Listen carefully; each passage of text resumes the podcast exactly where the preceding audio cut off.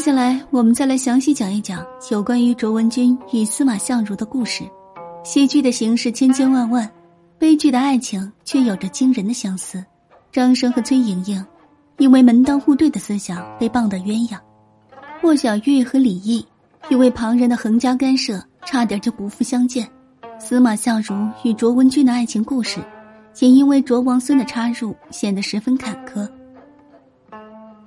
为卓文君曾经嫁过人，没有几年就成了寡妇。她本身姿色出众，精通音律，即便已经嫁作人妇，也同样可以吸引人的眼球。一日，司马相如在街上闲逛，卓文君正在阻止严公被卖的命运。司马相如见此，将严公留在自己身边当差，两人当时互生爱慕。司马相如的朋友王继与卓王孙交好，卓王孙邀请其赴宴。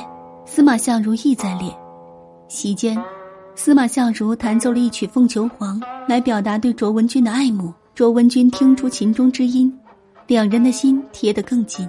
司马相如与卓文君的爱情遭到了卓王孙的反对，两人私奔。因为生活的窘迫，卓文君开设酒肆，当街卖酒，日子过得非常清贫。